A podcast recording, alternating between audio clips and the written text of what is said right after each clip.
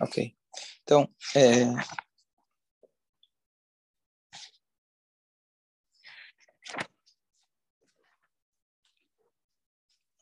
Estamos aqui no capítulo 13, mas eu vou, na verdade, fazer um resumão para a gente logo terminar.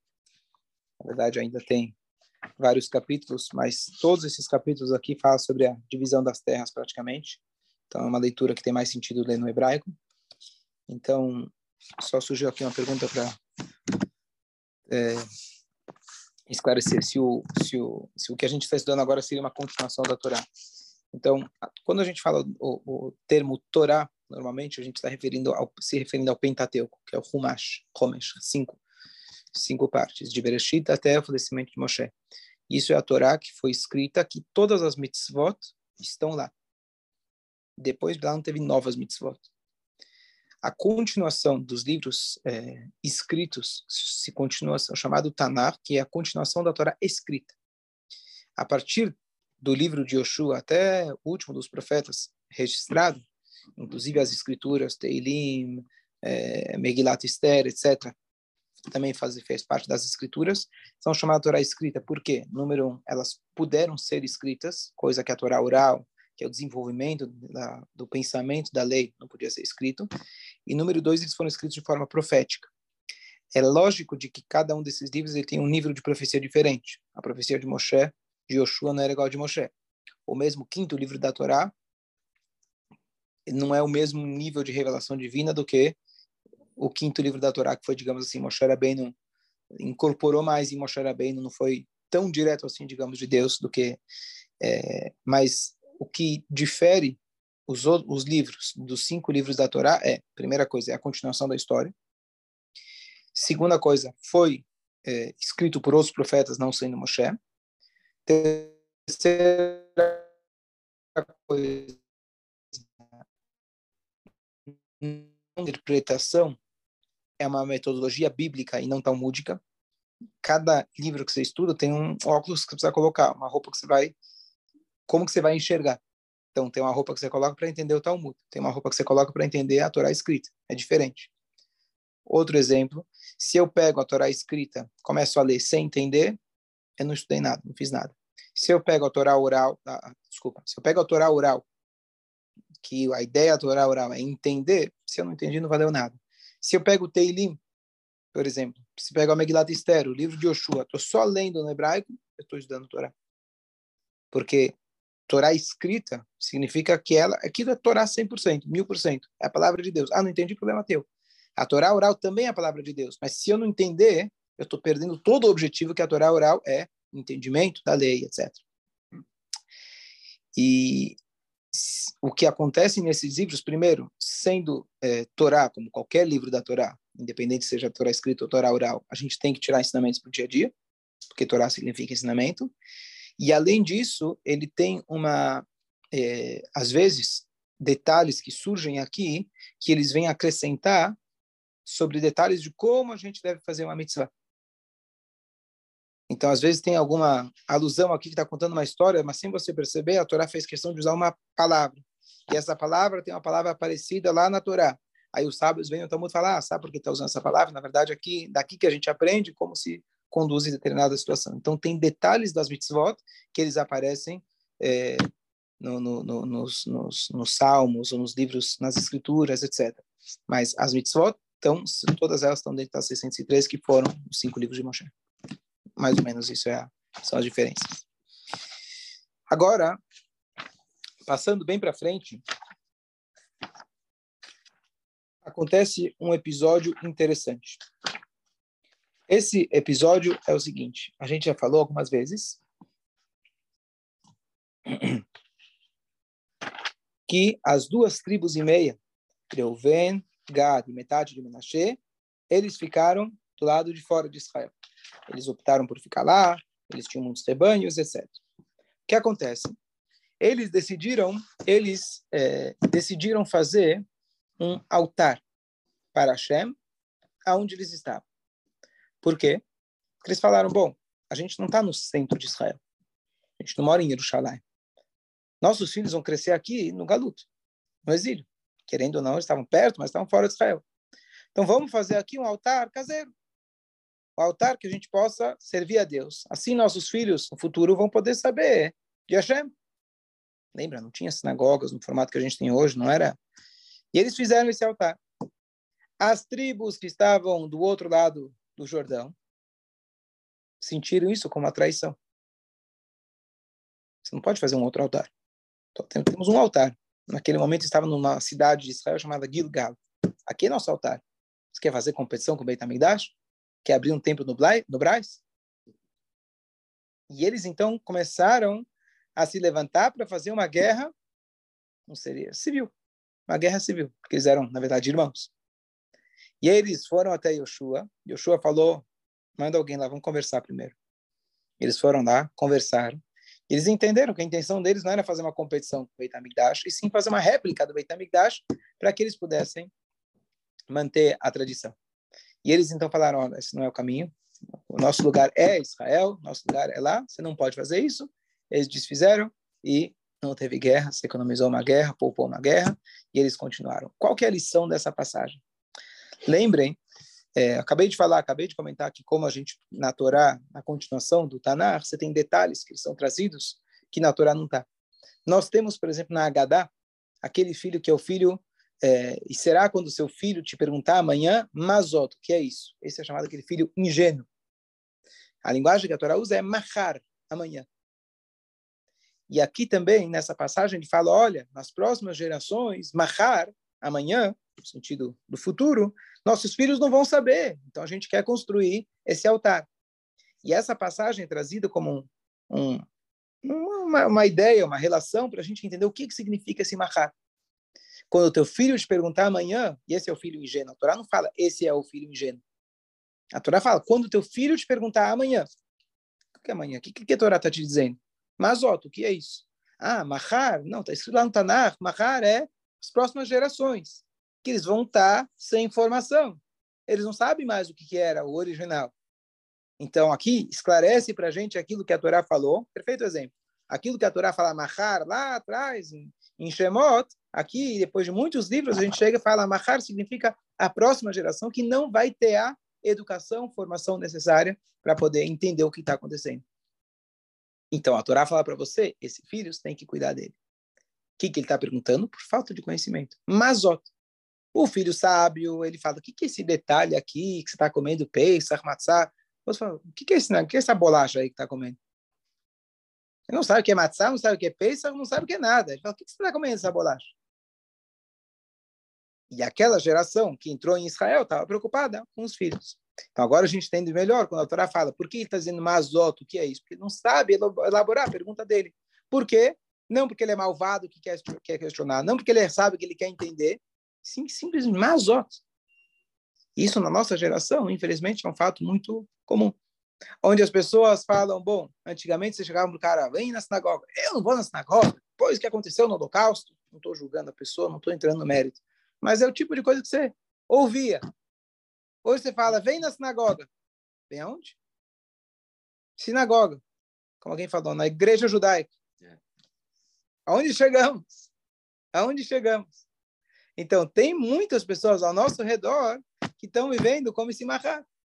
E a nossa responsabilidade é linkar eles com as nossas origens. Falar para eles, nós temos um altar, nós temos uma sinagoga, nós temos um lugar onde a gente pode se aproximar de Hashem. E é isso que Reuven e, e as, as, duas tribos meio se preocuparam, fizeram de uma maneira que não foi aceita pelo líder na época, mas a preocupação deles era muito válida. Uma coisa curiosa, comentei não faz muito tempo. Mas será que essa ideia é, trouxe depois a ideia das sinagogas? Foi muitos anos depois. A ideia de que se criar sinagogas foi no Galu da Babilônia, que isso foram mais ou menos 900 anos depois da onde a gente está agora. Então, quer dizer, mas eles sabiam a... dessa história. Se bobear, falou assim, acho que agora... Agora chegou a hora. É, pode ser. A, a, é, a única diferença... A única diferença é que na Babilônia não fizeram um altar para fazer para fazer para fazer sacrifícios, porque fazer sacrifício fora do templo é realmente errado. Então eles não fizeram um altar de sacrifício, fizeram uma sinagoga. Então o um modelo, a ideia com certeza é a mesma, mas uh, fizeram já no modelo certo, não no modelo de sacrifícios. Então eu ia comentar de que muita gente não sabe, mas só para a gente entender o que, que é assim chamado, assim chamado judaísmo reformista. Reformista. Não existe o judaísmo reformista, não, não existe. Mas qual que é a ideia do reformismo? Só para a gente ter uma ideia, quando surgiram os primeiros reformistas é, na Alemanha, o reformismo ele era absolutamente anti-sionista. O que hoje se fala que reformismo e sionista vai junto. Sim. Era absolutamente contra. Eles omitiram todas as alusões das rezas do Sidur que tinha a Israel, Jerusalém, tiraram. Etzemach David Avdecham, Tatzmiach, Davi o Redentor, da casa de Davi, Bedirushalayim reconstruir, tiraram tudo isso aí. Como eles denominaram as suas pseudo-sinagogas? Templo. Até hoje tem esse nome. Por que templo? Porque eles tiraram a ideia de templo em Jerusalém. A nossa Jerusalém é a Alemanha. O que, que falta na Alemanha? País maravilhoso. Eu sou mais alemão que os alemães. A gente é muito bem recebido. Finalmente a gente pode ir para as universidades. Nós, judeus, somos bem tratados. Por que eu preciso de Deus? Por que eu preciso de Israel? Para que eu vou fazer do meu jeito? E com o tempo, quando as coisas mudaram e o sionismo se tornou um caminho, digamos assim, mais mainstream, mais popular, opa, se a gente continuar com esse radicalismo anti-sionista, principalmente após o Holocausto, que eles viram que os templos de o Jerusalém da, da Alemanha não era exatamente um Jerusalém que eles imaginavam, infelizmente. Então, a história mudou. E aí, tudo bem, então agora vamos vamos para Israel, somos sionistas, etc. Mas a ideia, só lembrei disso, que a gente está falando que o que eles quiseram construir, né, não era um substituto. Aqueles que estavam em Israel imaginaram que estavam construindo um altar para substituir Israel. E a intenção, na verdade, deles era autêntica, verdadeira, que eles queriam ter uma conexão com Israel. Eles falaram, não, você quer se conectar com Israel? Vá até lá.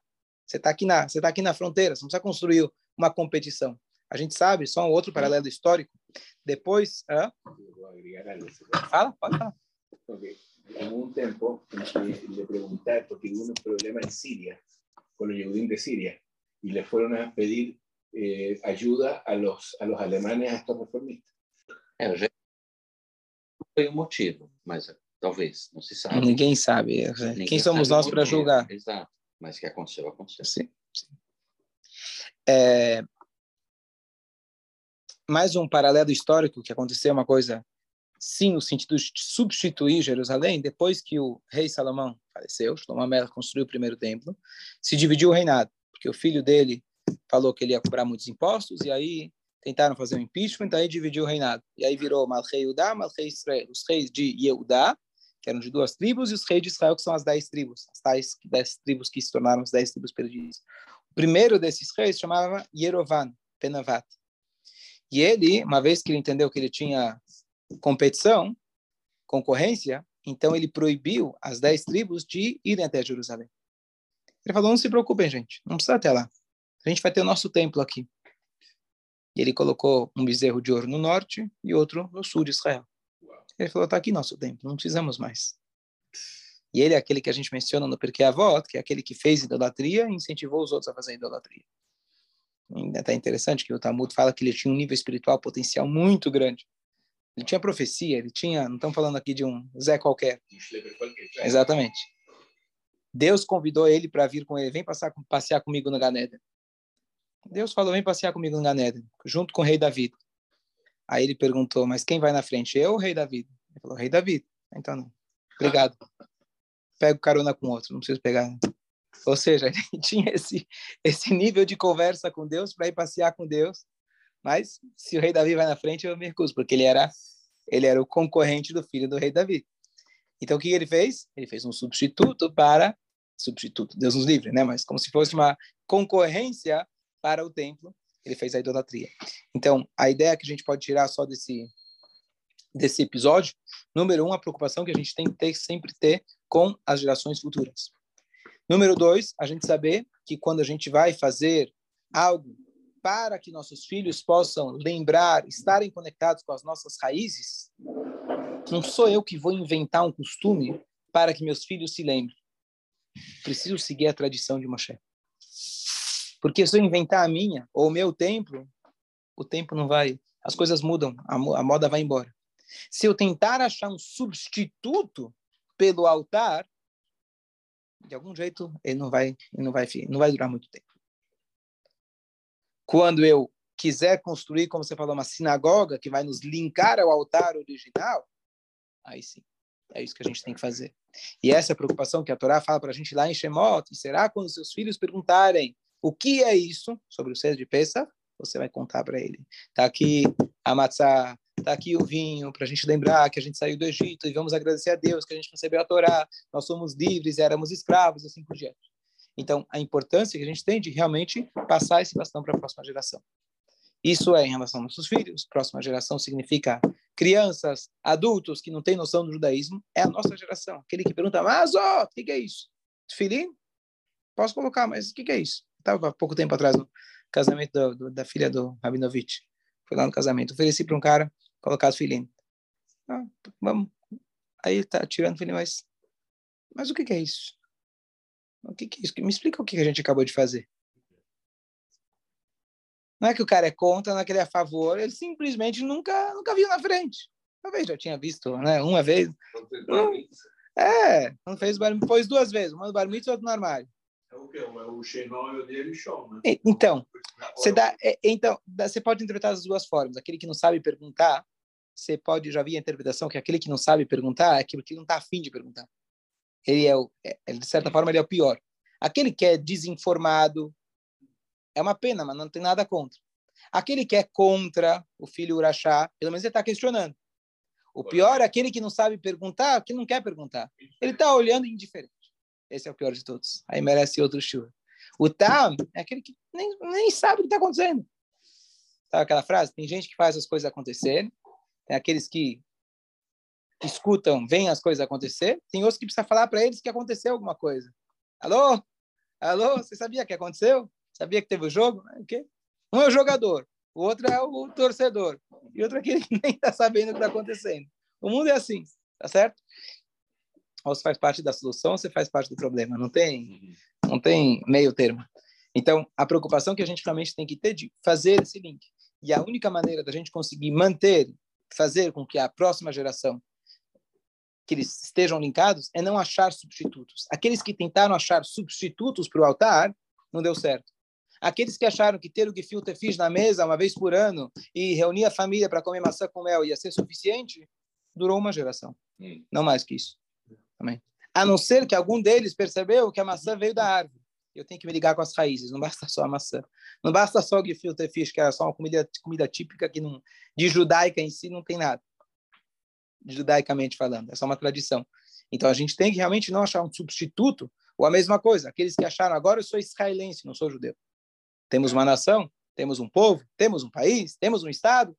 Que preciso ser judeu? Eu sou israelense. Quantas gerações isso durou? Quantos, quais são os sionistas hoje que estão dando a vida pela terra de Israel? Os únicos que estão lá morando lá e fazendo questão. Quem são? Aqueles que estão ligados com a Torá. Aqueles que estão ligados com a Torá. Aqueles que fizeram isso para inicialmente, tá, tudo bem, precisamos ter um país, tarará. Durou uma geração, durou duas gerações. E Exatamente. Esses aí querem querem dar de graça, não é devolver. Eles querem dar de graça para os vizinhos. Estão lá e querem e querem querem dar.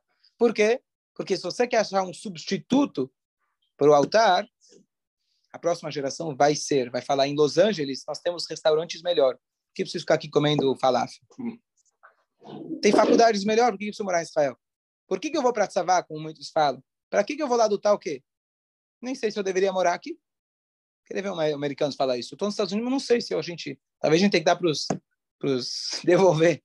É terra indígena, vamos devolver. Ninguém pensa assim. Só o israelense é falar: não, estou morando aqui, mas não deveria. Então, pode pegar. Esse é nosso povo. Então, quando a gente busca um substituto, realmente a gente não consegue. A gente precisa se ligar às nossas fontes. Então, fazer não um novo altar, e sim se ligar ao altar de Jerusalém. Ligar com a sinagoga, ligar com a Torá, ligar com os mitzvot. Essa é a única maneira da gente perpetuar e garantir que a próxima geração não seja ingênua. Essa é a mensagem. Dúvidas, comentários? Mordecai? Gutiérrez, Mordecai, vou te ver hoje à noite? Não, eu, eu não estou conseguindo, eu tô, tive um problema nas pernas aí. Oi, veio. Forte demais. Melhoras. Obrigado. Melhoras. Ok, temos ainda alguns minutos. Nessa, é, agora indo para o capítulo 20, aqui Hashem ele lembra Yoshua de uma mitzvah que Hashem tinha dado, havia dado na Torá, que é a mitzvah das cidades de refúgio. Então, todo mundo já conhece que quando alguém matava, Deus livre, alguém sem querer, ele precisava fugir e ficar nessa cidade de refúgio. Tinham que ter seis cidades de refúgio três fora de Israel, daquele lado onde estava Reuven e Gad, metade de Menashe, e três dentro de Israel. Pergunta a proporção tá, tá, tá, não está não tá. Eram dez tribos, nove tribos e meias, para duas tribos e meia. Então você tem três e três, deveria ter, sei lá, uma e uma e cinco. E a resposta é que fora de Israel, naquele local, é escrito que aconteciam mais, aconteciam, era mais comum, era mais frequente desse tipo de coisa. O índice de, de assassinatos desse, né, nesse, desse, dessa forma, não era, então, não era intencional. Se fosse intencional, eu até entendo. Mas é um crime não intencional. Então, qual é a lógica disso? Então, provavelmente, o que eu acho, o fato que eles foram, que eles é, optaram por estar e morar fora de Israel, eles foram criticados por isso. Eles foram criticados. Deus aceitou, eles fizeram muito bonito, que eles guerrearam na frente, etc. Mas eles foram criticados por isso. Tanto é que eles foram, na verdade, Reuven e Gad, das tribos, quando começou as tribos serem exiladas, as dez tribos, a primeira a sofrer com isso foi Reuven e Gad. Muitos anos depois. Mas eles se apressaram, de certa forma, para pegar fora de Israel, eles acabaram.